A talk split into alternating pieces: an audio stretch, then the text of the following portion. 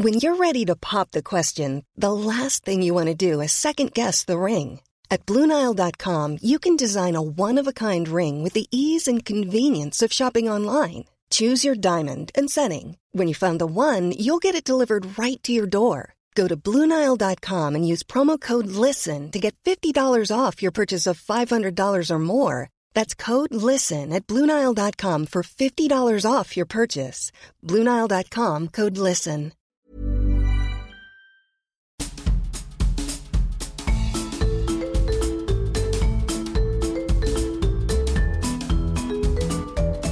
Vous écoutez le podcast de So Sweet Planet.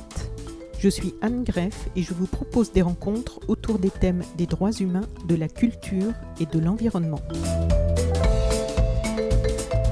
Aujourd'hui, sur So Sweet Planet, j'accueille Martin Boudot. Vous êtes journaliste et réalisateur de documentaires. Vous avez rejoint en 2009 l'agence de presse Première Ligne et vous y avez réalisé depuis des documentaires pour France Télévisions, Netflix, Canal+, Arte. Vous avez couvert des événements un peu partout sur la planète et reçu plusieurs prix pour la qualité de vos reportages. Vous êtes aussi l'auteur de Toxic Bayer. Bayer, l'un des leaders de l'industrie pharmaceutique, qui est aussi le plus grand vendeur de pesticides au monde et qui a racheté Monsanto en 2018. Votre livre est sorti aux éditions Plomb en 2020. Je le signale précisément parce que je pense que ça peut intéresser aussi nos auditrices et auditeurs de Sous Planète. Vous avez travaillé 5 ans pour Cache Investigation sur France 2 et vous développez depuis 3 ans Vert de rage, une série de documentaires d'investigation scientifique sur des scandales environnementaux diffusés sur France 5. Vous venez de terminer trois nouveaux épisodes qui vont être diffusés dimanche 19 septembre à 20h55 sur France 5 et sur le site de France Télévisions, france.tv. Bonjour Martin Boudot, bienvenue sur So Suite Planète. Bonjour, merci de me recevoir. Alors, je vais lire tout de suite le, petit texte de présentation de cette nouvelle série. Martin Boudot, journaliste d'investigation, part sur les traces des pollutions de notre monde, contamination des fleuves, de l'air et des sols, radioactivité, rejets toxiques, etc. Pendant un an, il enquête avec le soutien d'une équipe de scientifiques indépendants dans le monde mais aussi localement pour réaliser des tests et documenter les pollutions. Les résultats de ces études scientifiques inédites sont ensuite mis à disposition des citoyens victimes de ces contaminations qui s'en emparent pour mobiliser la société et faire bouger les lignes. Le journaliste confronte aussi les responsables industriels et politiques mis en cause dans ces scandales environnementaux. Chaque enquête internationale se déroule également en France car les pollutions n'ont pas de frontières. Ces numéros inédits ont fait l'actualité déjà dans les médias français et étrangers et racontent l'impact de ces investigations. Donc ces trois nouveaux épisodes, ce sont Engrais maudit, du charbon dans les poumons et l'uranium de la colère, qui est déjà sélectionné en ouverture du FIGRA, le Festival international du grand reportage d'actualité. La première saison de Vert de Rage a été sélectionnée par 16 prestigieux festivals internationaux et Green Warriors, la version internationale de Vert de Rage, est diffusée sur les chaînes d'une quinzaine de pays et cumule pour certains numéros plus de 10 millions de vues en ligne. Alors avant d'en parler plus en détail de cette nouvelle série, est-ce que vous pouvez nous raconter comment est né le concept de Vert de Rage? Est-ce que c'était votre idée? Comment ça a vu le jour? Alors oui, c'est mon idée et, c'est né euh, d'une façon assez simple lorsque je travaillais à Cache Investigation, euh, qui est vraiment une très bonne école quand on veut faire du journalisme d'enquête. Euh, je me suis rendu compte assez vite, dès le premier numéro en fait, puisque j'ai pu participer vraiment au lancement de, de Cache Investigation en, travaillant sur le, premier et le deuxième numéro. enfin voilà, les deux numéros qui ont été lancés en même temps, les deux premiers, je me suis rendu compte à quel point le fait scientifique pouvait être un élément d'investigation très important. Je, reviens euh, dans le passé, on est en, 2012, euh, je m'intéresse au greenwashing, vous savez, la, la, fausse écologie, hein, l'écologie de façade, euh, très très en, en, vue actuellement et très utilisée par les entreprises et aussi par les gouvernements. À l'époque, on est en 2012, je m'intéresse notamment à, au groupe Areva, euh, le, leader de, l'un des leaders de, de, l'uranium et de, et, de l'énergie nucléaire euh, dans le monde. Et je vais notamment au Gabon, euh, dans une ancienne mine d'uranium qui s'appelle Mounana, pour m'intéresser à la pollution qui resterait, qu'il y aurait encore sur le site malgré le fait que la mine ait été fermée. Et très vite, pour faire le tri entre ce que me disent les militants et ce que me disent les dirigeants d'Areva, les prélèvements, l'analyse scientifique apparaît comme une sorte de troisième voie assez efficace pour pouvoir vraiment mettre tout le monde d'accord en disant voilà, il y a bien une pollution. Non, elle est peut-être pas aussi importante que ce que disent les militants, mais elle est certainement plus importante que ce que dit l'industriel. Et, donc, je vais commencer à faire des, des, euh, relevés avec le compteur Gégère, je vais faire des prélèvements de boue, des prélèvements de végétaux, des prélèvements euh, d'eau, et je me rends compte, c'est comme un déclic. Voilà, on peut produire de l'information scientifique, on peut euh, arriver à, cela, et ça peut vraiment être débattu comme un fait et non comme une opinion. Oui, c'est vraiment du, factuel, quoi. En fait, je me disais, c'est quand même bon signe, parce qu'il y a eu des documentaires, comme je pense à ceux de Marie-Monique Robin, ou qui ont fait bouger les lignes, euh, y compris à, l'international, euh, notamment aussi avec le monde Solomon Santo et, d'autres. Mais c'est quand même bon signe, je me disais, euh, puisqu'on tape beaucoup sur nos médias, mais qu'une chaîne nationale accepte de produire, de diffuser des documentaires qui remettent en question quand même des grands intérêts aussi. Absolument, et il faut euh, rendre hommage à, France Télévisions. Verdora, je ne pourrais pas le faire sur une chaîne privée. C'est impossible. Euh, je mets en cause trop d'annonceurs de, potentiels. Euh, je, mets, je, mets, en cause trop d'industries qui auraient un intérêt à, à, faire de la publicité. Donc très clairement, France Télévisions nous permet de faire euh, Vers d'orage, comme France Télévisions nous permet aussi de faire Cache Investigation. Et Cache Investigation ne pourrait pas exister sur TF1, ne pourrait pas exister sur M6, ne pourrait pas exister sur Canal+. Euh, c'est ça aussi la spécificité de, du service public. Et, et, je vais même encore aller plus loin, c'est que euh, Cache Investigation euh, euh, est une formidable émission pour laquelle j'ai travaillé cinq ans et qui, vraiment euh, est une exception dans le paysage médiatique français aujourd'hui. moi, ce que j'ai essayé de développer avec Verdorage, c'est de mettre une partie assez importante du budget de notre documentaire dans une investigation scientifique parce que les analyses ça coûte cher. Chaque prélèvement, je vais pas vous donner un, évidemment tout varie, mais mais parfois j'ai des prélèvements qui valent 250 euros par prélèvement et j'en fais une trentaine. Donc euh, vous imaginez que le, prix monte très vite et, là-dessus, France Télévisions a accepté de nous suivre et de plus en plus des scientifiques aussi acceptent de nous suivre en, disant, eh ben, on est capable de faire travailler la science avec le journalisme.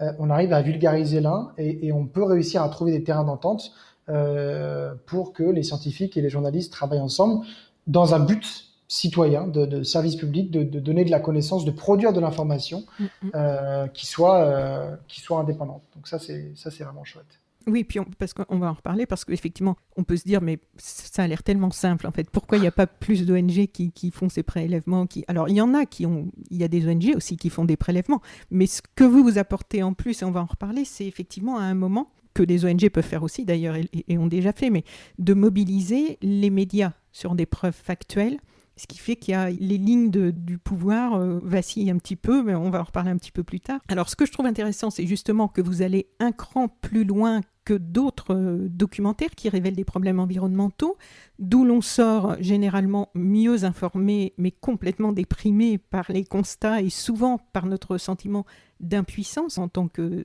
citoyen, simple citoyen. Vous, vous provoquez donc des changements profonds. Est-ce que vous pouvez nous en citer quelques-uns, peut-être en parlant de la saison précédente, pour ne pas trop euh, en dévoiler sur euh, celle-ci, même si on, va, on va quand même en discuter un petit peu après? Absolument. On essaie en tout cas d'avoir de l'impact. Alors, nous, on produit de l'information, on la met à disposition des citoyens et libre à eux de s'en emparer ou pas. Parfois, ils s'en emparent et ça fait vraiment bouger les lignes. Parfois, ils s'en emparent pas autant qu'on aurait espéré et, c'est ainsi et il faut le respecter. Euh, moi, je ne mobilise pas les médias en tant que tels, je, je, je, je transmets mes infos aux citoyens, à eux de faire le travail euh, après. Ah mais, mais c'est vrai que euh, ce que j'ai essayé de faire avec l'équipe de Verdorage sur, euh, sur ce projet de, de, euh, de, de documentaire Verdorage, c'est vraiment de, de changer un tout petit peu la, la narration de ce qu'on faisait avant, c'est-à-dire de dire, voilà, on a des révélations on a des chiffres incroyables. On a fait une étude scientifique unique au monde. On a dépensé 10 000 euros de prélèvement. Rendez-vous mardi à 20h50. Bah ça, ça m'intéresse plus. Ça, ça m'intéresse plus parce que de garder les révélations pour moi et que de les balancer comme ça au public, ça n'a pas autant d'impact que de les révéler durant l'enquête. Mhm. Et qu'apporte si c'est M6, si c'est France 3, si c'est TF1 qui s'en empare, je m'en fiche. Du moment que ça fait un tout petit peu bouger les lignes et que ça fait avancer un peu le schmilblick. Et, et, et là, c'est un peu une vision différente de la narration où on va inclure la révélation et on va regarder pendant six mois ou même plus que, que six mois ce qui va se passer en termes d'impact. Euh, pour donner euh, une idée, euh, oui, sur un documentaire qu'on a réalisé sur l'exposition aux pesticides des, habitants paraguayens, donc au, Paraguay, qui habitent près des, champs de, soja. c'est le Paraguay, 97% de l'agriculture paraguayenne est aujourd'hui dévolue au, soja transgénique, hein, de Monsanto notamment.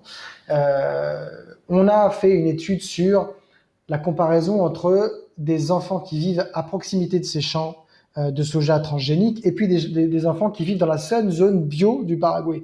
Et on a, on a comparé leurs dommages génétiques avec un laboratoire de génotoxicité d'Asunción, le seul du pays, voire même l'un des seuls d'Amérique du Sud.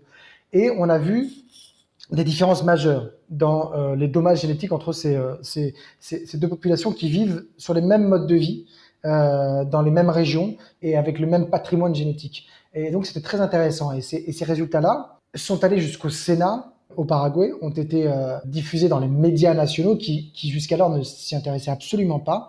La docteure avec qui j'ai travaillé est passée en gros dans le JT de 20 heures. Euh, elle a pu euh, expliquer un peu ce qu'elle avait trouvé. Les victimes aussi ont eu le droit à la parole. Et puis, je vais même aller plus loin que ça. Deux ans après ce documentaire-là, notre numéro de verre de rage, euh, Guerreros Verdes en, espagnol, devait être diffusé au Paraguay.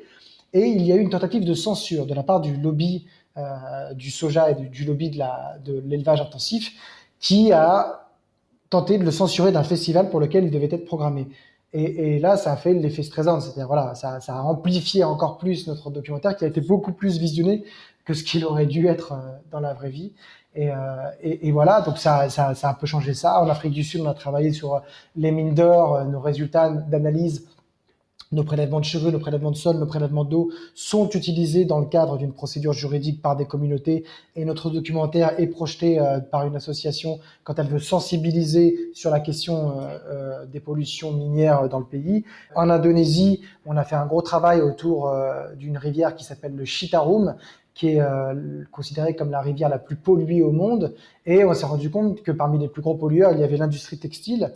Et on a fait plein de prélèvements encore autour des rejets de ces industries textiles-là. On a présenté le tout aux citoyens et également au gouvernement qui a annoncé des changements dans euh, la réglementation euh, des eaux usées. Alors c'est pas hyper sexy, mais, mais c'est très efficace. Ça veut dire que dorénavant ils, ils, ils, euh, prennent en compte des éléments, des polluants qu'ils ne prenaient pas en compte avant notre investigation.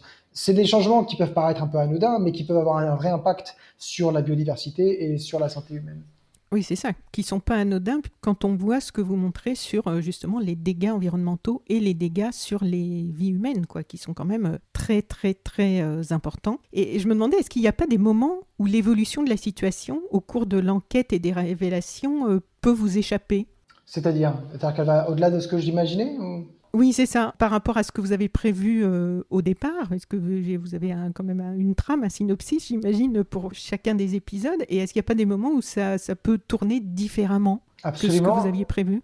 L'exemple étant le, dans, la, dans, la, deuxième saison, donc celle qui est diffusée le 19 décembre sur France 5, euh, 19 septembre, 19 pardon, septembre, sur, oui. 19 septembre sur France 5.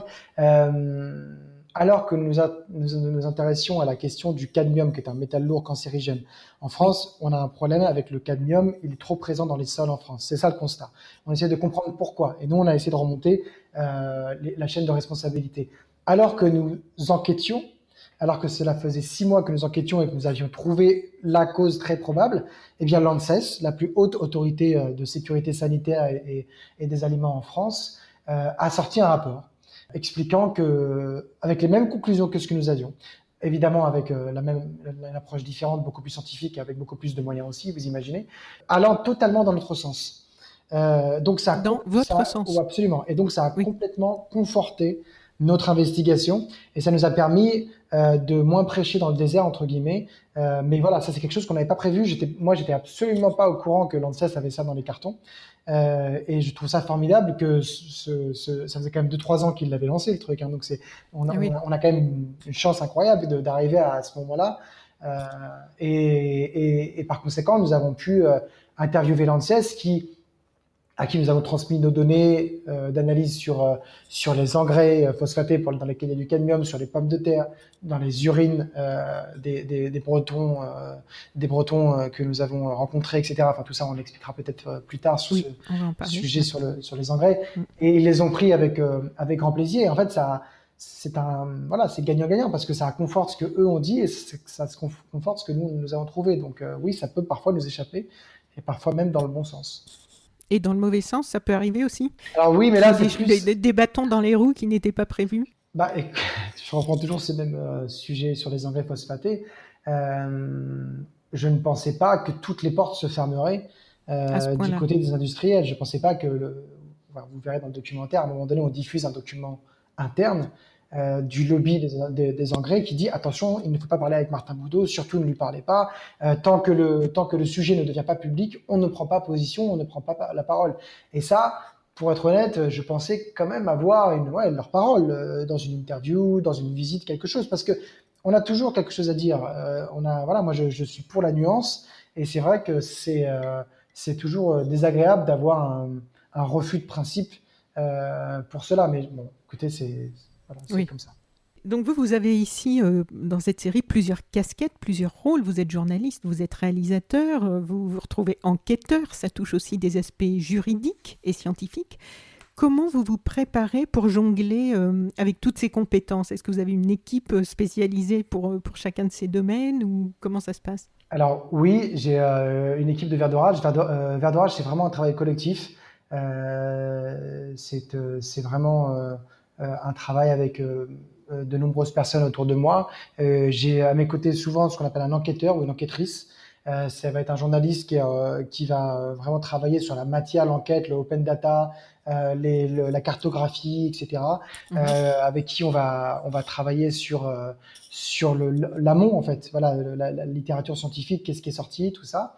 Et puis j'ai également un, caméraman qui va venir avec moi sur les tournages, comme vous l'imaginez. J'ai également un monteur qui va être avec moi pendant cinq semaines pour monter le 52 minutes. On a aussi des avocats, un service juridique qui va regarder notre sujet et qui va dire est-ce que là il y, a on est bien dans les clous en termes juridiques, etc. Euh, j'ai euh, une équipe de, production euh, qui va m'aider, c'est bête, hein, mais qui va m'aider à faire rapatrier des, des prélèvements via un transporteur, mais depuis un autre pays. Euh, donc euh, oui, oui, il y a, y, a, y a, toute une organisation. Euh, je dis souvent que Vert d'Orage, c'est 95% d'organisation et 5% de tournage, vous voyez. Et c'est un, un, peu le cas parce que, euh, parce que nos, nos, les endroits dans lesquels on va sont souvent interdits euh, et donc il ne faut pas laisser la moindre euh, incertitude, on peut pas, on peut rien laisser au hasard. Donc c'est beaucoup de travail euh, de, prépara, de préparatoire et c'est beaucoup de travail pour, euh, avec toute l'équipe pour, pour arriver à faire ce travail de, de verdorage. Oui, parce que vous êtes parfois arrêté par les, la police locale. On le voit à plusieurs reprises. Oui, malheureusement, oui, oui j'ai euh, les, les, les, thématiques environnementales sont assez sensibles dans le monde. Il ne faut pas oublier que les militants qui meurent le plus aujourd'hui, c'est les militants environnementaux. Oui, on va en reparler aussi. Et, et, ce sont eux, évidemment, qui prennent le plus de risques. Ça, ça montre, euh, non pas que nous, on soit en danger de mort, hein, c'est pas ce que je veux dire, mais ça montre la sensibilité euh, de, de, ce genre de problématique, que ce soit au Niger où je suis allé, en Pologne, au Maroc, euh, au Paraguay, euh, etc., etc. C'est jamais évident de travailler dans ces endroits-là, et très souvent, malheureusement, on est confronté à des refus policiers, à des refus gouvernementaux de, de travailler euh, et de pouvoir informer. Oui. Et alors, comment choisissez-vous les sujets? Il y a eu six, six, épisodes, donc maintenant, de tournée. Euh, qu'est-ce qui, qu'est-ce qui fait euh, que un sujet peut être un bon sujet? Est-ce que c'est l'ampleur des, des, dégâts? Est-ce que c'est l'endroit où ça se passe? Est-ce que il n'y a pas de recette miracle. Il y a plein de, de petits ingrédients. Euh, on peut être alerté par euh, des, euh, des lanceurs d'alerte, des citoyens qui, qui, peuvent nous appeler. Euh, euh comme vous le disiez en préambule, Verdurage euh, fonctionne quasiment mieux à l'étranger qu'en France.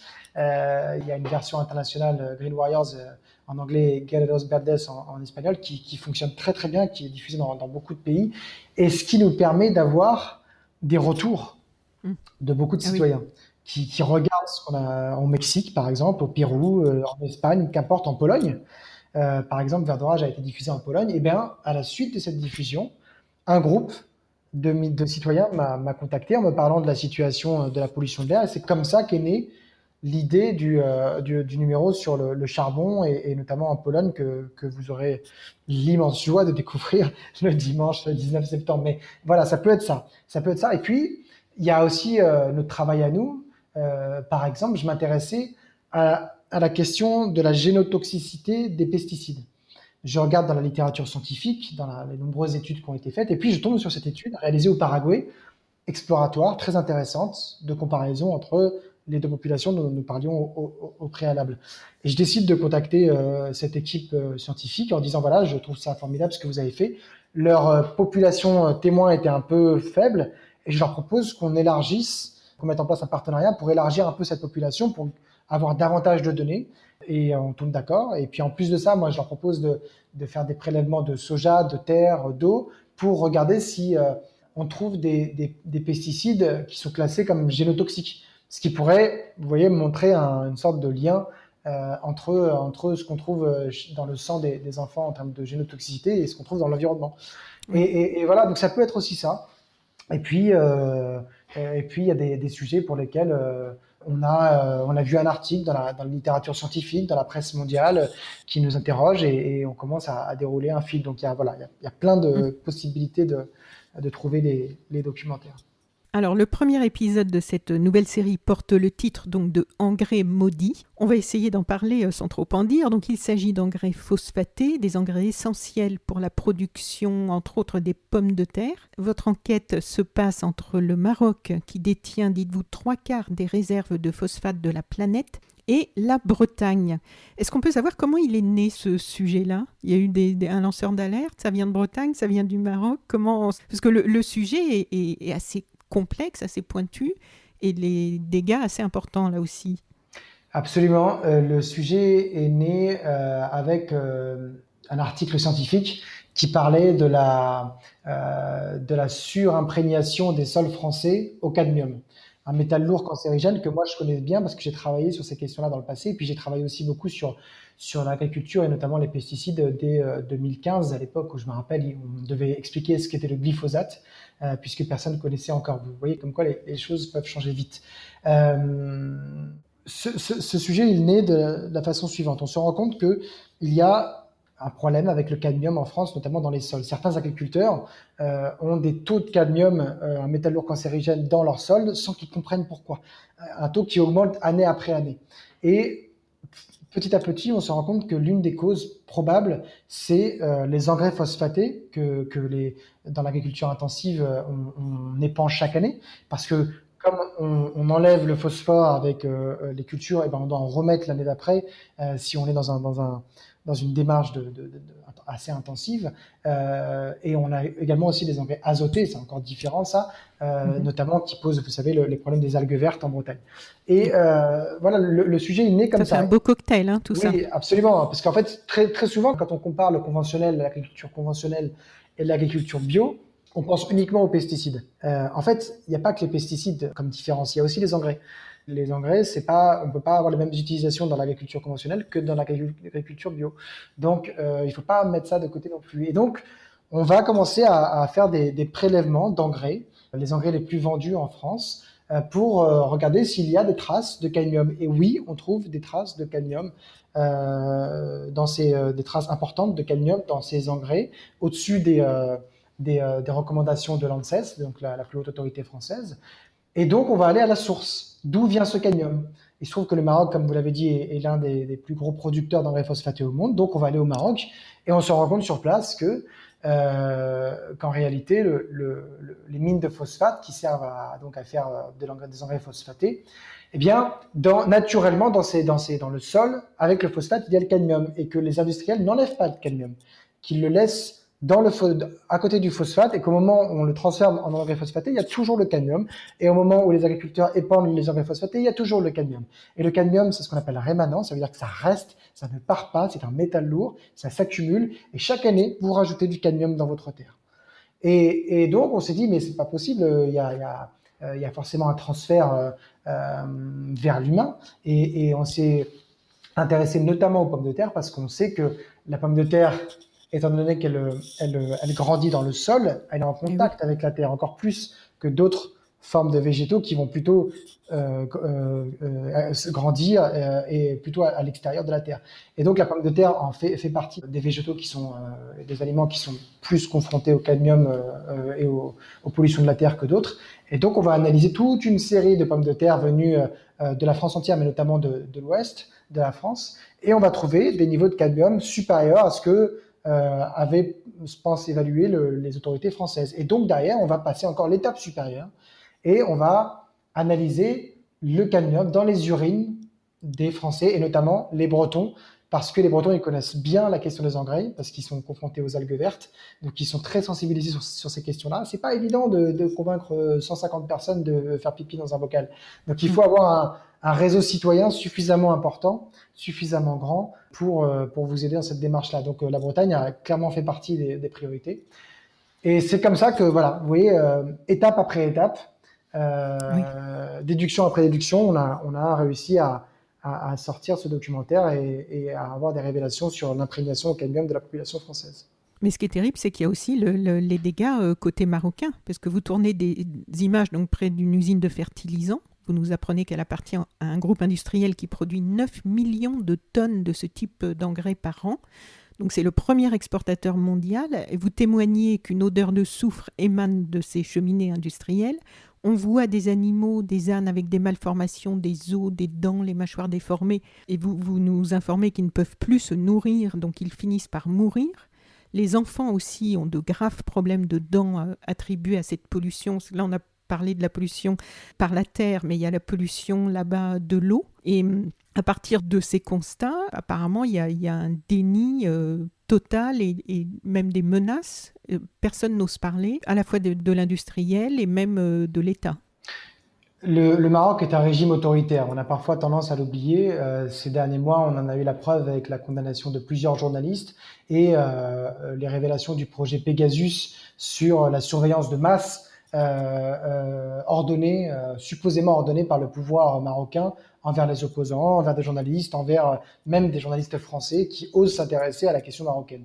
Euh, le sujet du phosphate est très sensible parce que c'est c'est une industrie nationale. C'est un peu comme nous avec le avec le nucléaire ou le vin. Vous voyez, c'est c'est quelque chose. C'est c'est l'OCP, c'est une, une, entreprise qui est nationale. C'est pas c'est pas un opérateur privé. L'OCP donc qui euh, qui est donc l'usine qui euh, le groupe qui produit de, des engrais phosphatés, euh, qui a refusé donc de nous recevoir et de répondre à nos questions. Il faut aussi l'indiquer évidemment. Euh, oui, sur place, il y a une pollution qui est tout autre que celle au cadmium pour une raison très simple, très cynique c'est que les agriculteurs marocains n'ont pas les moyens de s'acheter les engrais phosphatés. Donc là, vous avez une pollution, euh, un scandale de, euh, de, pollution et environnementale qui est assez dingue. D'un côté, vous avez une pollution au cadmium des métaux, des métaux lourds en France, et puis sur place, vous avez d'autres types de pollution, parce qu'au moment où on extrait le phosphate, il y a d'autres métaux lourds, il y a d'autres polluants qui sortent avec euh, le phosphate, et notamment sur place, euh, le fluor. Alors le fluor, on pense que c'est génial, on pense que c'est, euh, il faut, il en faut tous pour les dents, etc. Mais un excès de fluor, euh, et d'ailleurs la, la, la, la, littérature scientifique commence de plus en plus à déconseiller les dentifrices au fluor en disant qu'il faut, il faut arrêter d'en, rajouter. Mais un excès de fluor peut créer ce qu'on appelle une fluorose fluorose osseuse ou une fluorose dentaire. En gros, c'est vos os qui sont rongés et vos dents finissent par tomber. C'est une hypersensibilité euh, des dents qui, qui s'effritent. Euh, et, donc les animaux, eux, ont tellement mal aux dents euh, dans ces régions-là qu'ils finissent par arrêter de s'alimenter et donc ils meurent. Et pour euh, les, jeunes enfants, dans cette région, donc près de Safi au Maroc, dans, le sud-ouest du Maroc, les enfants aussi ont des fluoroses dentaires et c'est connu comme le loup blanc là-bas. Tout le monde sait que les enfants ont des fluoroses dentaires et personne n'ose trop, trop critiquer la situation il y a une séquence qui est assez incroyable, euh, sans tout dévoiler, mais à un moment donné, je vais interroger un dentiste qui me reçoit avec la plus grande décontraction au monde, qui dit bah oui, ici euh, euh, tous les enfants ont de la fluorose parce qu'on sait que l'eau elle est remplie de fluor, elle est trop chargée en fluor, on sait que c'est à cause de l'industrie du phosphate. Et ce dentiste là, 15 minutes après notre notre notre interview, va recevoir un coup de téléphone pour lui dire de ne surtout pas me répondre et il va recevoir des pressions du syndicat des médecins et du syndicat des dentistes au Maroc qui est complètement inféodé à, l'industriel qui fait du phosphate ce syndicat lui disant attention, ne répond pas à Martin Boudot, c'est un agent étranger, euh, il est là pour critiquer le Maroc, il est là, il est, payé par une autre industrie euh, pour décrédibiliser euh, notre production de phosphate. Rendez-vous compte, on a un, un, syndicat de médecins qui est inféodé à une industrie qui pollue. Mais c'est extraordinaire. J'ai jamais vu ça de ma vie, moi. C'est la première fois. Et donc, voilà, ça vous raconte l'omerta qu'il y a sur place et la peur qu'il y a de pouvoir critiquer euh, OCP et l'industrie du phosphate au Maroc euh, de peur de se prendre des coups de pression, de peur de se prendre euh, une surveillance, d'être jeté en prison, voire pire. Et, parfois, nous, on a tendance à l'oublier. On pense que le Maroc, parce qu'on y va en vacances, c'est cool. Ben, en vrai, c'est pas cool le Maroc. C'est vraiment pas cool. On voit en fait dans, plusieurs de vos, de vos épisodes hein, que que ce soit des médecins ou enfin à chaque fois les personnes qui pourraient témoigner, euh, on n'ose pas forcément prendre la parole pour témoigner de ces situations. On sent que les victimes ou les personnes qui pourraient témoigner ont peur. Alors est-ce qu'elles ont peur euh, Bon, on en voit qui sont euh, les, les, principales victimes notamment au Maroc, on voit la situation de précarité dans laquelle elles sont. Donc on voit qu'elles n'ont pas les moyens, évidemment, de faire les analyses que vous allez produire. Il y, a un rapport de force qui est très frappant à chaque fois entre ceux qui ont le, ce pouvoir et qui laissent faire cette pollution, qu'ils soient eux-mêmes à la tête de ces entreprises. Et puis on voit qu'il y a aussi les menaces. Euh, qu'est-ce qui les décide à vous parler? Parce qu'ils savent les risques qu'ils encourent, puisque jusqu'à ce moment-là, ils n'ont pas forcément beaucoup agi. Il y a toujours un moment dans, le, dans la lutte euh, où se pose la question de la lumière. Effectivement, euh, à quel moment dois-je prendre la lumière? Et à quel moment la lumière, donc voilà, l'attention médiatique, l'attention citoyenne, va davantage me protéger qu'elle va me nuire. Et, je pense que euh, certains de ces personnages-là arrivent à un tel point de mécontentement, à un tel point d'immobilisme, qu'ils décident de prendre la parole avec les risques qu'ils connaissent, mais en se disant que euh, cette attention médiatique va, ou, et citoyenne, voire internationale, va les protéger. Et, c'est le cas parfois, c'est vraiment le cas. Parfois, euh, c'est vrai qu'on n'arrête pas un militant euh, qui a reçu un prix euh, de protection de l'environnement ou qui est soutenu par des différents médias internationaux aussi facilement qu'un militant dont personne n'a entendu parler. Donc je pense qu'il y a ce pari-là qui est pris par ces personnes-là. Et puis, ce sont des gens qui sont, qui sont plus courageux que toutes les personnes que moi je rencontre dans nos sociétés actuelles euh, en France, par exemple, qui sont dans, une, dans, dans, dans, des, des, dans des mécanismes cognitifs où, euh, ils décident de, de, de, que le, voilà, de prendre la parole, qu'importe qu'importe les conséquences, parce qu'ils ne peuvent plus se taire. Euh, nous, en, actuellement, en France, vous avez des gens qui, se, qui, ont une posture de révolutionnaire, de résistant, mais c'est c'est à pleurer quand, vous voyez vraiment ce que c'est une position de résistance et, de, contestation dans des pays où vous risquez d'y laisser la peau. Donc euh, c'est voilà, ce sont ces, euh, mécanismes cognitifs-là, ce ras-le-bol, cet immobilisme, aussi ce calcul de se dire que la lumière, l'attention médiatique peut les protéger, qui les pousse à nous parler et qui les pousse aussi à militer euh, de manière frontale avec plus, plus de manière anonyme, avec leur tête, avec leur visage, pour que tout le monde sache qui ils sont.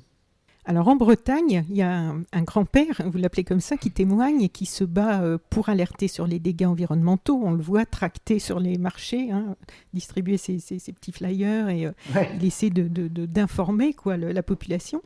Lui, il a reçu plusieurs fois des menaces. Plusieurs personnes qui se battent pour l'environnement en Bretagne, notamment sur le sujet des algues vertes, ont reçu des menaces très sérieuses, certaines d'ailleurs ont été mises à exécution ces dernières années, y compris des menaces de mort. Euh, on voit les chiffres, hein, vous en avez parlé tout à l'heure, des défenseurs de l'environnement assassinés dans le monde chaque année, notamment en Amérique latine. On pointe toujours ça parce que c'est loin. Et en fait, c'est quand même étonnant d'entendre ça en France, non? Absolument, euh, il y a une vraie que de telles menaces. Euh, Bien sûr, il y a une vraie crispation sur les sujets environnementaux en France. On, le sent en Bretagne avec euh, l'agriculture industrielle, on, le sent dans d'autres pays, dans d'autres endroits en, France avec les, chasseurs. on le sent avec encore d'autres dans d'autres endroits sur la question des, occupations de, terrain, sur les, les luttes antinucléaires, etc. Oui, il y a une crispation réelle sur sur les questions environnementales qui qui, amène à, des, confrontations encore plus violentes qu'auparavant et des menaces, comme vous dites, qui sont plus du tout voilées, euh, qui sont plus des, menaces euh, numériques sur Twitter, etc., mais qui sont dans la vraie vie. Euh, c'est pas anodin de, défendre aujourd'hui l'environnement. Euh, c'est pas anodin aujourd'hui de, s'en prendre au lobby du coin. Euh, on pense souvent aux grands lobbies euh, européen, à Bruxelles, etc. C'est souvent beaucoup plus simple que ça.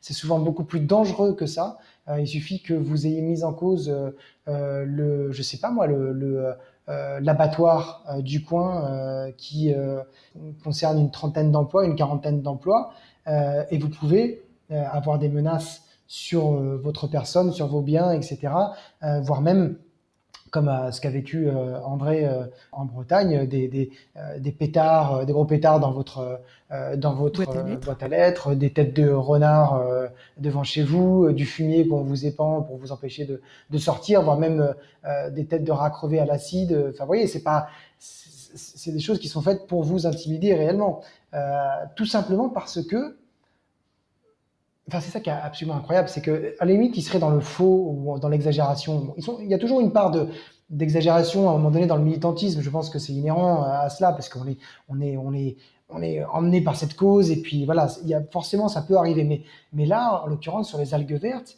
tous les rapports gouvernementaux, tous les rapports des agences euh, euh, sanitaires raconte la même chose, raconte que les algues vertes sont un problème sanitaire, raconte que euh, euh, on sait comment ils, euh, à, quel moment ils sont produits, de quelle manière, et notamment le, la participation de l'agriculture intensive. Donc c'est plus comme s'il y avait un doute, vous voyez. Et c'est ça qui est assez dingue, c'est que c'est que on a l'impression que même quand ces militants sont dans le vrai et que la, la cause est juste et, et, que, et que tout ça est pondéré et, vérifié par, par les faits scientifiques, eh indéniable. Indéniable, eh bien, ça ne suffit pas à calmer euh, les plus fervents opposants et à calmer euh, les plus violents d'entre eux. Donc ça, c'est une vraie euh, une vraie crainte que j'ai aussi pour les militants environnementaux en France et, je leur tire mon chapeau comme comme à ceux dans le monde qui risquent leur vie parce que les les vrais héros entre guillemets dans ces histoires-là, ce sont eux. Sans eux, nous, on est on n'est rien, hein. on est juste des, on est un média, on est un moyen, on est un, on est un tuyau. Donc si eux n'existent pas, le tuyau il est vide. Donc, voilà, c'est à eux qu'il faut tirer le chapeau.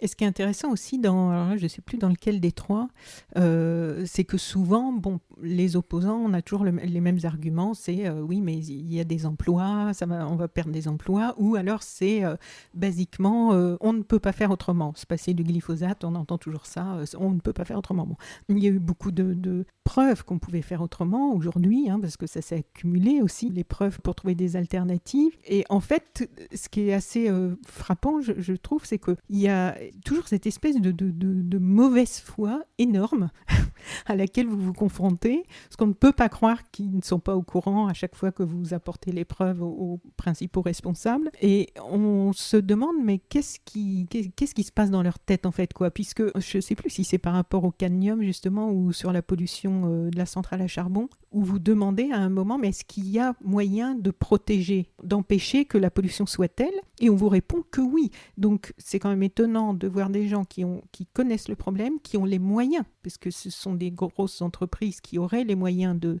de faire mieux, de protéger ces populations, de protéger l'environnement, et qui ne le font pas.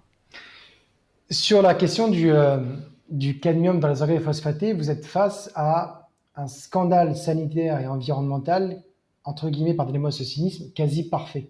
Ça veut dire que vous avez des agriculteurs qui sont victimes parce qu'ils ne savent pas qu'ils épandent euh, euh, du cadmium sur leur terre via les engrais.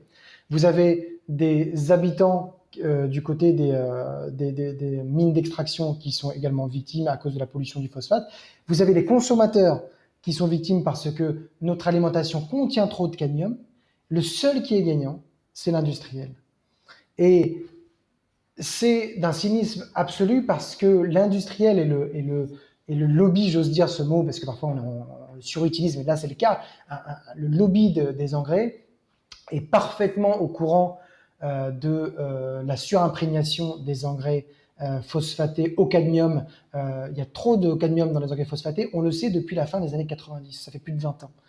Et il a fallu qu'on attende que ce cadmium s'accumule, s'accumule, s'accumule, s'accumule dans les terres, dans les urines des Français, dans l'alimentation, etc., pour que euh, enfin on commence à se dire ah il y a quelque chose qui va pas, il faut qu'on diminue et qu'on change.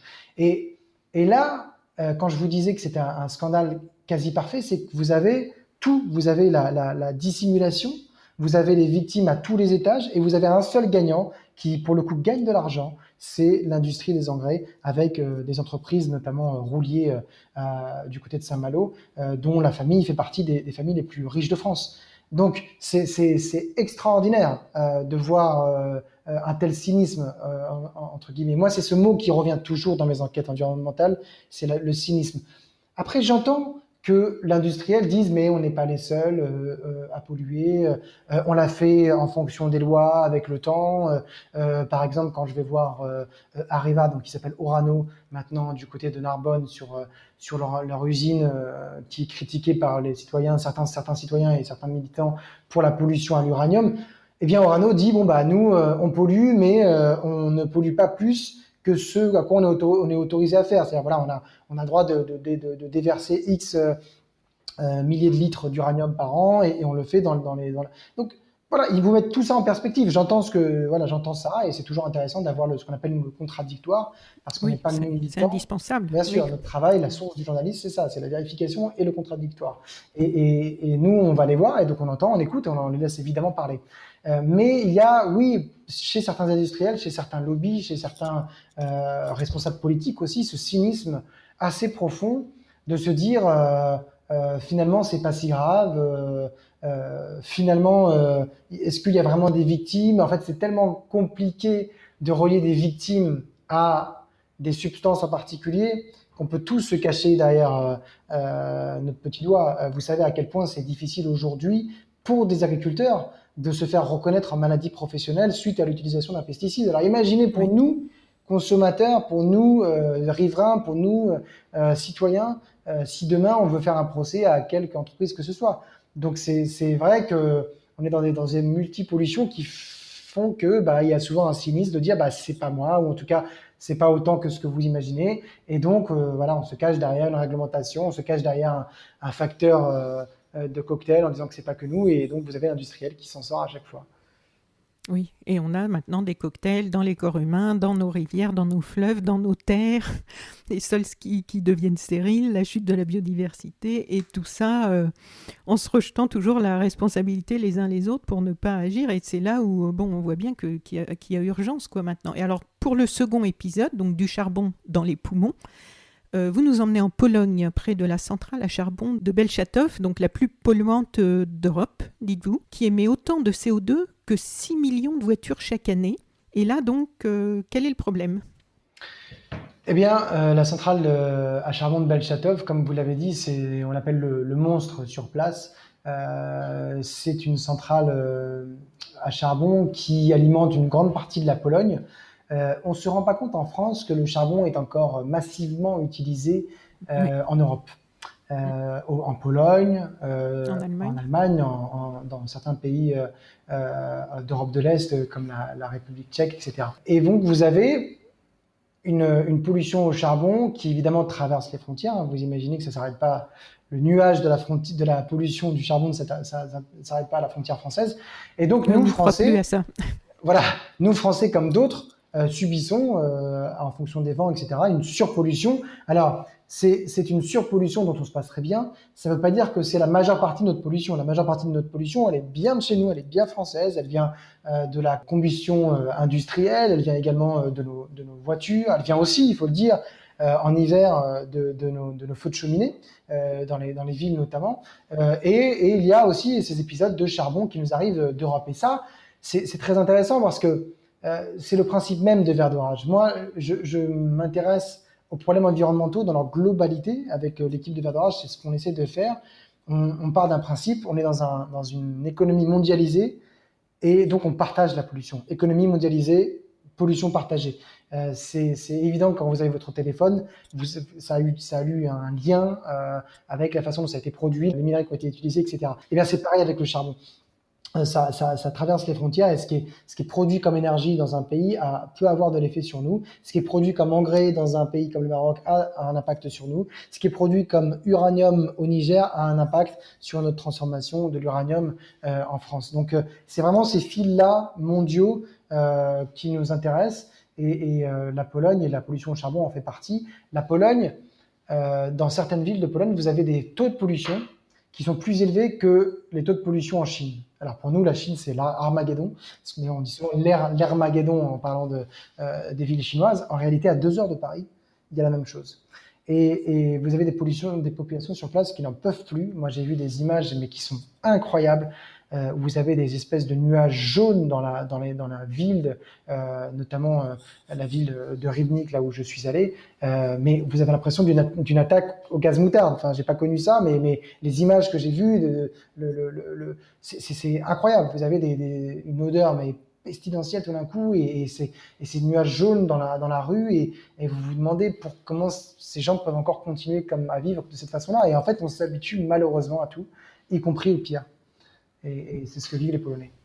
Et j'ai trouvé un article d'Alternative économique de janvier 2020 qui mentionnait que l'Europe comptait toujours près de 600 centrales à charbon en activité, avec la Pologne et l'Allemagne euh, en tête, je crois. Est-ce que vous savez s'il y a beaucoup de cas aussi graves que celui sur lequel vous avez enquêté?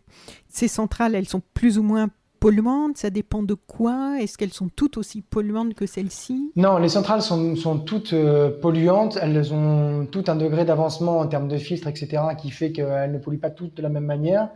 Euh, les centrales polluent énormément. Ce qui pollue aussi beaucoup, ce sont les utilisations de ce charbon par les, par les particuliers. Euh, pour se chauffer, la Pologne est un pays qui maintenant a, un certain niveau de vie, mais qui a longtemps été très pauvre et qui du coup, euh, euh, les, les, les, les, Polonais ont beaucoup et utilisent encore historiquement le, charbon, qui est une fierté nationale. Hein. c'est vraiment une fierté nationale, notamment pour, pour l'indépendance énergétique vis-à-vis de la Russie. Vous savez que la Pologne et la Russie, ils ont une sorte de, de, de petits différents historiques. Donc le charbon faisait partie aussi de cette indépendance, de cette souveraineté et c'est pour ça qu'il est encore euh, difficile de, sortir des vieilles habitudes de la combustion du charbon chez les gens et également dans l'industrie. Euh, non, elles ne polluent pas toutes autant ces, mines à charbon, ces usines à charbon, euh, ces centrales à charbon. Il y en a qui polluent beaucoup également dans, différents pays comme le Monténégro, enfin en Europe de l'Est de manière générale, vous avez des, usines qui malheureusement, c'est des centrales qui sont vraiment dans un, sale état. Et en Allemagne, vous avez également des centrales à charbon qui sont immenses et qui pollue euh, l'atmosphère. Et c'est un vrai grand débat outre-Rhin sur la question de on a arrêté le nucléaire et d'une certaine manière, non pas qu'on les remplacé parce qu'ils ont quand même vraiment augmenté les énergies renouvelables, mais une partie a été euh, remplacée par euh, une augmentation de, la combustion de charbon. Et c'est des questions auxquelles moi j'ai pas de réponse. J'ai pas envie de dire c'est la peste ou le choléra, mais c'est vrai que ça mérite débat ça mérite un vrai débat. Mais il n'y a pas une planification en Allemagne par rapport au fait de, sortir, voilà, c'est ça, par rapport à passer en énergie alternative en attendant de sortir, c'est ça. En attendant de sortir, euh, les, émissions de charbon sont quand même immenses en Allemagne, vraiment immenses, et beaucoup plus que ce qu'on peut imaginer. Et euh, sur, certaines années, c'est même au-dessus de la Pologne.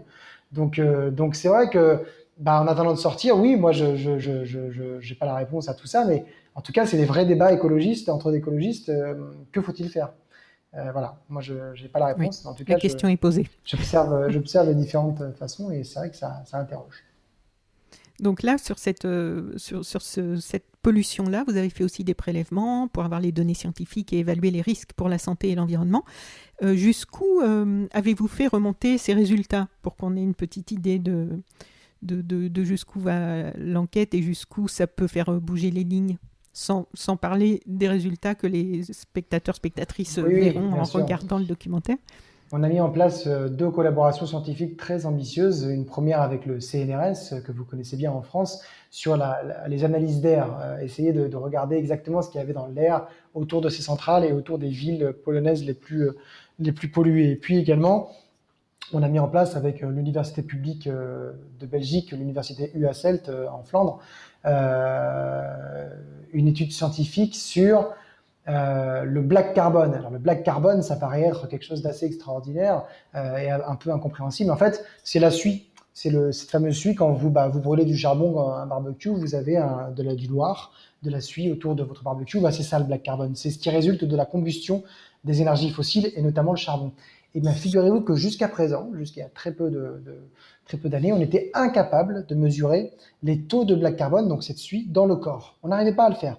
On pouvait dire ce, monsieur, cette dame a une capacité respiratoire de, de X, etc. Mais on ne pouvait pas comparer l'exposition aux énergies, à la combustion d'énergie fossile et notamment le charbon euh, entre deux personnes. Et donc on n'avait pas d'indicateur. Et, là, le black carbone, euh, grâce notamment à cette université en Belgique, des scientifiques ont mis au point cet indicateur. Ils arrivent à le retrouver dans les urines. Et je vous dis ça parce que c'est très important. On va en entendre parler dans les prochaines années, c'est sûr. Pour la première fois, on est capable de comparer l'exposition à la pollution de l'air de, des différentes personnes dans le monde. On prend une urine d'un Français une urine d'un Polonais et on peut voir le taux de black carbone qu'il a dans, dans, le corps.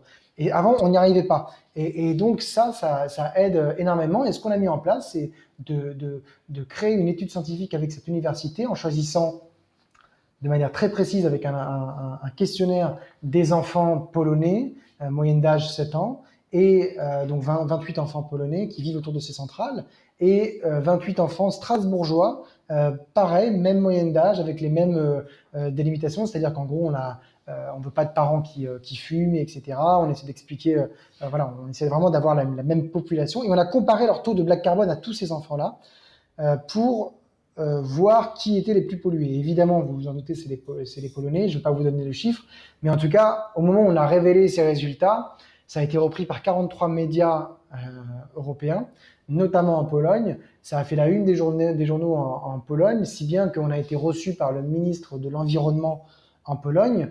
Euh, durant cette interview, le ministre de l'Environnement nous indique euh, qu'ils vont sortir du charbon d'ici 2035. Alors, c'est pas grâce à nous. Hein, ils ont, voilà, il y avait évidemment une réflexion qui était euh, lancée euh, auparavant. Peut-être qu'on a accéléré cette prise de décision, je, je, ne le sais pas. Mais toujours est-il que euh, cette, cette étude a eu un impact significatif sur place. En Pologne, les, les, les mères de famille qui ont participé, parce qu'elles ont une association qui s'appelle les, les, Women of Rybnik, les, femmes de Rybnik, ont pu vraiment avoir accès aux grands médias. Et par ailleurs, notre étude a, a même et même aller jusqu'au Parlement euh, européen, puisque euh, le scientifique en charge euh, des résultats a été auditionné par le, Parlement pour parler de, de, ces trouvailles. Et également en France, quand les Strasbourgeois ont, sorti les résultats qui montrent que quand même les enfants strasbourgeois sont bien exposés au black carbone avec la pollution de, nos villes françaises. ça a quand même fait la, une de plusieurs médias, notamment régionaux là-bas. Donc c'est parfait. Vous voyez, vous avez un, un travail euh, scientifique euh, mené avec des journalistes euh, au service de citoyens qui fait un peu bouger les lignes. Donc c'est c'est formidable. Moi, je trouve ça, je suis très heureux de faire ça. Je me sens un peu utile, donc c'est chouette. Alors, le troisième épisode, donc, c'est l'uranium de la colère, sujet sensible là aussi. pourquoi il n'est pas diffusé sur France 5, justement, celui-ci? Alors, il est seulement sur le site de France.tv Il va diffusé sur France 5. En fait, on ne diffusé que deux numéros, en ce qu'on appelle en linéaire, donc à la télévision. Euh, D'accord, deux, d'affilée, quoi. Voilà, pour pas rendre l'antenne trop tard à Karim, à Karim Rissouli, pour tout vous dire, euh, parce que sinon Karim Rissouli, il, n'est pas content, et je le comprends parce qu'il prend l'antenne très très tard. Donc là, on ne peut diffuser que 2,52 minutes à la suite. Euh, les trois sont bien disponibles sur France.tv. L'uranium de la colère va être projeté en avant-première au Festival international du reportage d'actualité au FIGRA, donc le 29 septembre, et, et, ensuite il va être diffusé sur France 5 à la télévision. Voilà, c'est juste entre guillemets, c'est partie remise, quoi. Voilà, c'est oui, juste, euh, une question de programmation, mais il n'y a aucune volonté de, ni de censure, ni de, de moins l'exposer. Au contraire, puisque lui, il va avoir droit à, à, être en ligne, puis euh, au FIGRA, puis euh, d'avoir sa propre diffusion en, linéaire. D'accord. Et là, y a, personne ne vous met de bâton dans les roues par rapport à ce sujet sensible qui, qui est souvent... Vous voulez dire là en, en ce moment ou au moment de l'enquête? Bah, D'ici la diffusion Non, pas pour l'instant. Si, c'est le cas, je vous le ferai savoir. Non, non, mais je sais très bien que c'est. Pour tout vous dire, je, suis, je sais très non, mais c'est bien, c'est plutôt rassurant. Oui, oui mais ça, voilà, voilà comment ça va se passer. Euh, il va y avoir la diffusion. Et au moment de la diffusion, vous allez avoir tout un groupe qui va se créer, notamment sur Twitter, de pro-nucléaires qui vont alimenter par certaines industries ressortir les mêmes éléments de langage et vous allez avoir ce qu'on appelle en, anglais, pardonnez-moi du terme, un shitstorm, c'est-à-dire un torrent de boue sur ces questions-là. Je sais très bien quels journalistes vont reprendre les éléments de langage de l'industrie et je pourrais quasiment vous écrire le scénario à l'avance. C'est un sujet tellement sensible sur l'uranium que c'est évident que ça va être euh, celui qui va le faire euh, le plus, euh, le plus parler. Mm. Parce que sur les engrais, honnêtement, même ceux qui sont anti-journalistes environnementaux, etc., vont pas pouvoir dire que c'est de l'agribashing. Vous voyez, sur les engrais, c'est pas de l'agribashing parce qu'on met pas en cause les agriculteurs. Ils, ils, ils, en savent absolument rien. Donc là, ça va être difficile de nous attaquer. En revanche, sur l'uranium, il y a tellement de postures idéologiques que euh, qu'effectivement vous allez vous retrouver à, je vais me retrouver au centre de critique, euh, c'est sûr, mais je, vous tiendrai informé de, des suites. Donc là, sur celui-ci, vous enquêtez au Niger et à Narbonne, où se trouve donc la plus grande usine de conversion d'uranium en Europe, une usine d'Orano, donc le nouveau nom euh, d'Areva, alimenté par de l'uranium euh, provenant notamment d'Afrique. Donc à Narbonne, euh, vous parlez de 300 000 à 400 000 mètres cubes de résidus à traiter. Côté Niger, ce sont des millions de tonnes de déchets toxiques entreposés à l'air libre. À Narbonne, enfin, c'est à chaque fois on reste un peu sans voix. le responsable du site qui quand même vous répond. C'est quand on le voit, on se dit mais est-ce que c'est sincère, c'est de la langue de bois? Quand il vous dit je serai très clair, il le répète plusieurs fois, aucun impact environnemental autour du site. Or, on voit bien qu'il y a un impact environnemental, c'est ce que d'autres scientifiques vous disent. Absolument, c'est vrai que c'est surprenant cette, cette ligne de conduite de la part de, de Oranos. J'ai jamais très bien compris. Alors déjà, il faut leur euh, rendre hommage, ils m'ont ouvert leurs portes. Euh, donc, oui, euh, j'étais étonné quand même de ça, oui. Une posture de transparence qu'il euh, qu'il faut leur reconnaître. et donc, je les remercie pour ça. Et, et je suis content qu'ils l'aient fait parce qu'ils ont toujours quelque chose à dire. En fait, je pense que ce qu'ils veulent plutôt dire, c'est qu'il n'y a pas d'impact sanitaire, mais en réalité, c'est souvent comme ça chez l'industriel, plutôt que de plutôt que d'être dans la nuance, ils veulent ils nient tout en bloc. Et, et, et c'est impossible aujourd'hui, je vous le dis d'un point de vue journalistique et non militant, c'est impossible de dire que ce site n'a pas d'impact environnemental. C'est impossible. C'est pas moi qui le dis. oui, c'est étonnant d'entendre encore ça. Quoi. On se demande comment, les, même au niveau de la responsable communication, comment ils ne font pas évoluer un peu leur ligne de réponse depuis le temps maintenant qu'il y a des reportages qui, qui, montrent tout ça. Ça, c'est ça, c'est voilà, c'est la, question à leur poser. Effectivement, je, vous invite à les contacter pour une interview. Mais euh, mais c'est vrai que c'est vrai que ce serait quand même pas euh, euh, il y, a, y, a, quand même parfois beaucoup de fantasmes autour de l'industrie du nucléaire, hein, euh, à juste titre, et puis parfois, mais en fait, il se tire parfois tout seul des balles dans le pied en n'ayant pas plus de nuances, en, en, ne reconnaissant pas que parfois il y a eu des, des, des, euh, des mauvaises gestions, euh, mais tout en, tout en rassurant sur l'impact sanitaire. Enfin, c'est, c'est ce serait un discours qu'on pourrait entendre, vous voyez, moi, je, mais, mais de tout nier en bloc comme ça, je trouve ça j'ai trouvé comme vous euh, que c'était surprenant. Mais c'est leur point de vue, c'est le contradictoire, il faut l'écouter et, il l'argumente et c'est à lui de le défendre et c'est pour ça que je suis content qu'il l'ait fait et, j'invite euh, encore une fois les industriels à nous ouvrir leurs portes parce qu'ils ont toujours quelque chose à dire euh, et leur point de vue est aussi important que celui des militants à mes yeux. Mais lui, il défend, si je me souviens bien, qu'en fait, ils sont dans les normes au niveau des rejets toxiques, c'est ça? Absolument, oui. Alors, il, dit qu'il est dans les, dans les normes en termes de rejet toxique. Là, ce qu'il ne dit pas, c'est qu'il euh, y a eu des accidents dans le, par le passé qui ont montré euh, euh, certains, la présence de certains éléments radioactifs dans ces résidus-là qui n'auraient pas dû être là. Euh, si, ce qu'il ne dit pas non plus, c'est que avec le temps, il y a eu une exposition, un impact un peu plus au-delà du site qu'au-delà du, du, site industriel. Et, et, voilà, donc c'est évidemment des nuances qui sont importantes à, prendre en compte. Mais comme vous le dites, c'est sa défense et je la respecte et il faut l'entendre et c'est pour ça qu'on l'a, mise dans le documentaire. Mais on se demande du coup si les normes ne devraient pas être revues, parce que si eux, en étant dans les normes par rapport à ce qu'ils rejettent, euh, ça crée les dégâts que vous montrez, euh, on, se demande de, ces normes, est-ce qu'elles sont bien au point pour nous protéger, pour protéger notre environnement? On peut effectivement s'interroger sur, euh, sur, ces normes-là et et on peut, oui, tout à fait euh, poser la question de, notamment de la de l'accumulation, puisque l'uranium étant également euh, un élément qui euh, qui, est rémanent, c'est-à-dire que voilà, il va il va rester avec le temps, il va s'accumuler, il est difficilement lavable. C'est vrai que ce ne sont pas des, industries qui sont anodines. Donc oui, on peut se poser la question de, de, la légitimité et de la, de la bonne conduite de ces normes aujourd'hui. Au Niger, donc euh, là, vous allez voir les populations euh, locales. On vous voit notamment avec un groupe de personnes euh, qui habitent près du site et vous demandez, enfin, je ne sais plus si c'est vous, quelqu'un qui est avec vous, qui demande à ces personnes qui est malade ici. Ils lèvent tous la main, donc mhm. ils sont tous malades. Là aussi, vous faites des analyses d'eau et les résultats sont assez je n'ai même pas de mots, quoi, mhm. affligeants, on va dire.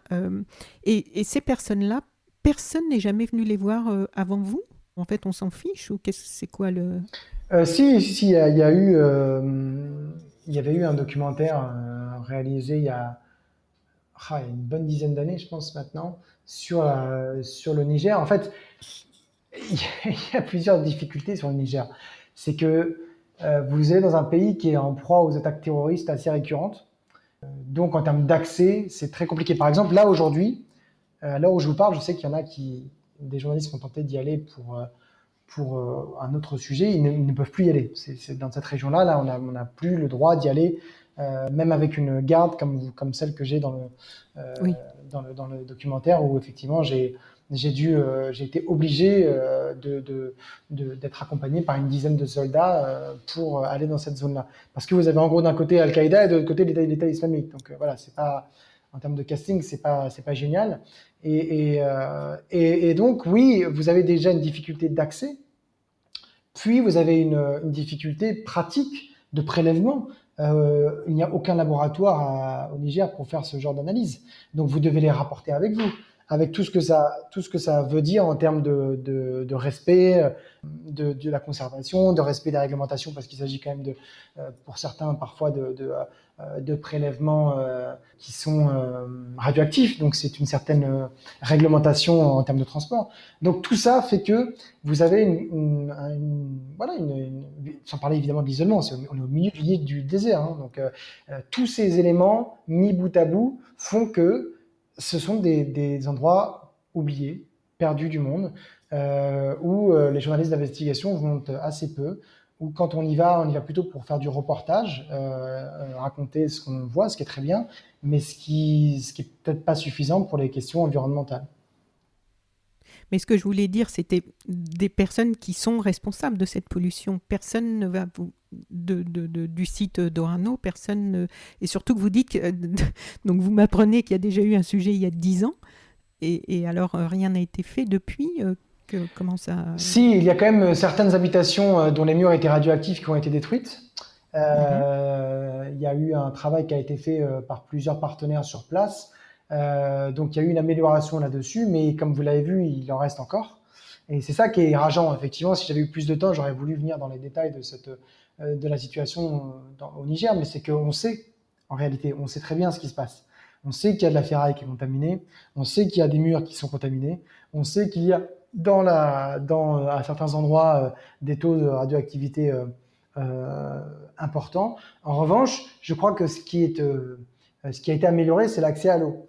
L'accès à l'eau est, de meilleure qualité puisque des, des, des, des nouveaux puits ont été creusés, euh, des, nouvelles, euh, des nouveaux conduits ont été amenés. Et, euh, donc ça, c'est au moins une, progression qui a été faite. Donc, donc il, faut le, il faut le dire, il faut le prendre en compte. Mais c'est vrai que là, il y a quand même une très très mauvaise nouvelle, c'est que cette mine Areva, donc, qui s'appelle aujourd'hui Orano, est en train de la fermer. Et, et, pour avoir notamment vu ce que ça donnait en termes de fermeture au Gabon, les anciennes mines d'uranium, je ne suis pas très confiant quant à l'avenir, mais peut-être que je me trompe.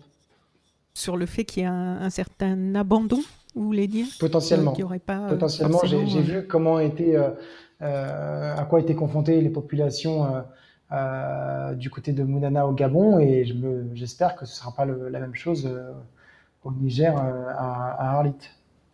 Et en fait, je me demandais euh, un peu naïvement, mais euh, j'aime bien quand même poser la question, euh, parce que vous, vous en avez fait beaucoup maintenant des documentaires de ce type, même avant Vers. Et je me demande toujours par rapport à toutes ces victimes, par rapport à ces gens qui, qui, qui ne veulent pas faire de la protestation pour faire de la protestation, ils veulent juste que l'on respecte leur vie, leur santé. donc on voit à chaque fois les impacts sur l'eau, sur les terres, sur les aliments, sur l'air, sur leur propre vie, sur celle de leurs enfants. D'où vient, euh, à votre avis, une telle indifférence, un tel mépris? Pourquoi il y a autant d'endroits dans le monde, finalement, où on retrouve ces, mêmes situations? Je crois que c'est quelque chose d'assez naturel, c'est que ça ne nous concerne pas directement. En tout cas, on a l'impression que ça ne nous concerne pas directement. Et tout le travail de Verdorage, c'est aussi de montrer que ça nous concerne c'est de raconter comment une pollution au bout du monde a, est en lien avec nos outils de consommation, avec nos, notre façon de vivre, avec euh, euh de, de, notre société dans son ensemble. Et, et c'est pour ça qu'on a essayé vraiment de, de rattacher des pollutions euh, du monde entier à ce qui se passe en France et qu'on continue de le faire. Euh, Je crois que cette indifférence, elle, elle naît d'un éloignement, euh, d'un sentiment un peu de oui, de, de, Ah, finalement, c'est tellement loin, c'est pas très grave, quoi, s'ils ont qu'à se Mais les responsables des entreprises ou les responsables politiques que vous allez rencontrer, c'est de, leur indifférence dont je voulais parler. Leur indifférence, elle est. Quand vous, vous allez voir les gouvernements locaux et les, et les autorités locales, ça, c'est vrai que ça pose question parce que parce que ils, ont, ils sont tous confrontés euh, à ça. Le, chef du lobby euh, euh, du charbon, il respire le même air que euh, les mères de famille qui se battent pour un meilleur air. Donc euh, ça, c'est ça, c'est une vraie question et je crois que la réponse, elle est aussi vieille que, que, le monde existe. C'est que vous avez des, des, personnes qui sont dans des situations de profit, euh, qui vont profiter euh, de manière numéraire, hein, l'argent étant l'alpha et l'oméga de tout cela, euh, de, la situation, et d'autres qui en sont victimes. Et, et, ces, personnes qui en profitent sont les complices euh, des, euh, des industries qui, euh, commercialisent à l'autre bout du monde ces, produits-là. Et, c'est vrai que c'est vrai que ça c'est rageant. Euh, je crois que ce qui avance un peu plus dans notre monde occidental, c'est cette question de la responsabilité de nos entreprises ou de nos, de nos actions. Avec, euh, vous, vous, vous rappelez de la catastrophe du Rana Plaza, euh, qui, qui a vraiment à, au Bangladesh, au Bangladesh donc avec l'industrie textile. Qui a, donc c'était cet immeuble entier qui avait quand même tué plus de 1000 personnes. Hein. C'est immense. Hein. C'est un, c'est un demi Twin Towers. Enfin, c'est un demi au septembre. C'est vraiment, c'est vraiment pas, pas rien du tout. Euh, cet, cet, immeuble de, de, de confection textile qui s'est qui s'est effondré. Euh, ça nous a quand même permis de réfléchir à la responsabilité de la sous-traitance parce qu'aujourd'hui toutes les multinationales font appel à la sous-traitance. C'est un peu, moi je trouve très souvent l'arme du lâche. C'est-à-dire qu'un sous-traitant va employer des enfants, c'est pas nous, c'est le sous-traitant. Un, sous-traitant va polluer, c'est pas nous, c'est le sous-traitant. Et on change de sous-traitant. On change même de pays parfois, parce que le, pays est devenu trop exigeant en termes de régulation et de, et de, et de, de pollution ou de droits humains. Et donc on va aller dans un pays qui est, qui est moins disant. Et, et, et ces, ces, lois qui sont en train de passer, notamment le, euh, euh, la loi qui a été très portée par une, une organisation qui s'appelle euh, Éthique contre éthique contre l'étiquette, euh, oui. Euh, sur la, la, la, responsabilité des entreprises, oui. même vis-à-vis -vis de leurs sous-traitants. Ça, je trouve que c'est quelque chose qui va vraiment dans le bon sens et qui peut concrètement changer les choses. Aujourd'hui, une entreprise multinationale française a un devoir de vigilance, ça s'appelle le devoir de vigilance, de regarder ce que, fait, ce que font ses filiales ou ses sous-traitants dans le monde. Elle ne peut pas simplement fermer les yeux. Et, et, elle est même obligée, cette multinationale, à, publier un, rapport de, de, devoir de vigilance et de regarder ce qui fonctionne et ce qui ne fonctionne pas dans le monde. Donc, euh, je ne dis pas que c'est parfait, mais il y a quand même des étapes qui portent à espérer, euh, qui portent à espérer, tout simplement. Oui, oui, oui.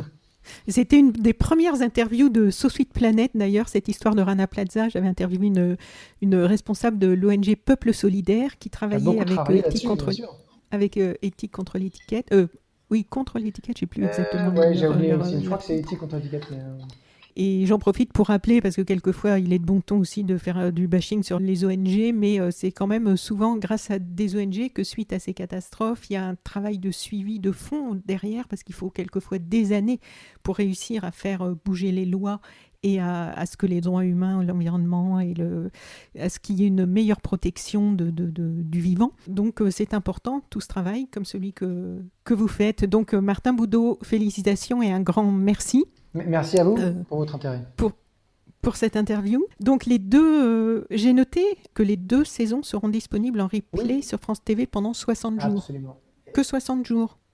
Euh... Ça reste pas après. Bah, euh, je pensais que ça restait. Moi, j'aimerais que ce soit plus longtemps que ça. En fait, on a des, on a des accords avec euh, euh, des accords cadres dans l'audiovisuel qui font qu'on est, on peut pas laisser plus longtemps les, les. Ah mais en fait, on va les retrouver assez vite, je pense, sur moi, je vais me battre pour qu'elle soit diffusée plus longtemps. C'est des, des, histoires d'hébergement, de contrats. Enfin, moi, c'est des trucs qui me dépassent. Je pense que quand on travaille dans le service public, nos sujets devraient être diffusés, de, disponibles à vie. Euh, mais euh, je, voilà, on, est, on a un train de retard là-dessus. Nous aussi, il faut qu'on travaille et qu'on insiste. Mais euh, on va tout faire pour que ce délai soit, soit allongé. Dites-vous que normalement, c'est soit 7 jours, soit un mois. Déjà, là, on a eu deux mois, donc ah. on est content. Mais, Progrès. mais, mais voilà, on fait tout pour que pour qu'il y ait le maximum de visibilité parce que nos documentaires, on, essaye vraiment tous ici qu'ils soient le plus utiles possible. Et pour qu'ils soient le plus utiles possible, il faut qu'ils soient vus. Et pour qu'ils soient vus, il faut qu'ils soient disponibles. Donc, euh, on se bat euh, pour euh, que ce soit le cas. D'autant plus que moi, les podcasts sont écoutés bien évidemment au moment de, la mise en ligne de chaque nouveau podcast. Euh, c'est le, gros des écoutes, mais après, il y a des écoutes pendant des mois, euh, des années, puisque là, j'en suis à deux ans et demi. Il y a des podcasts que j'ai mis euh, au tout début qui sont encore très écoutés. Donc, les gens, j'espère, pourront encore dans un an, deux ans aller rechercher sur le net et retrouver et voir ces documentaires qui vont être diffusés donc dimanche 19 septembre à 20h55 sur France 5 pour les deux premiers. Le troisième, il sera accessible, l'uranium, il sera accessible tout de suite sur France.tv ou après sa diffusion Il sera accessible dès, le, dès le 19 euh, sur France.tv et, et il sera euh, ensuite diffusé euh, courant du mois d'octobre. J'ai pas encore la date sur France 5. D'accord. Merci beaucoup, Martin. Très bonne continuation. Il y a déjà une troisième saison en, perspective C'est bien parti pour. C'est pas officiel, mais on y réfléchit assez sérieusement. Merci beaucoup. Très bonne continuation. Et euh, bah, je vous souhaite un maximum de, de vues sur France 5 et sur France.tv. Merci beaucoup. Merci. Chères auditrices, chers auditeurs, si vous avez apprécié ce podcast de So Sweet Planet, n'oubliez pas de lui mettre un avis favorable sur votre application de podcast. Pour plus d'informations sur les droits humains, l'environnement et la culture, vous pouvez suivre la page So Sweet Planet sur Facebook. Enfin, n'oubliez pas de vous abonner gratuitement, soit à la newsletter sur le site sosweetplanet.com, soit au podcast sur votre application de podcast pour être informé des prochains podcasts de So Sweet Planet mis en ligne. À bientôt.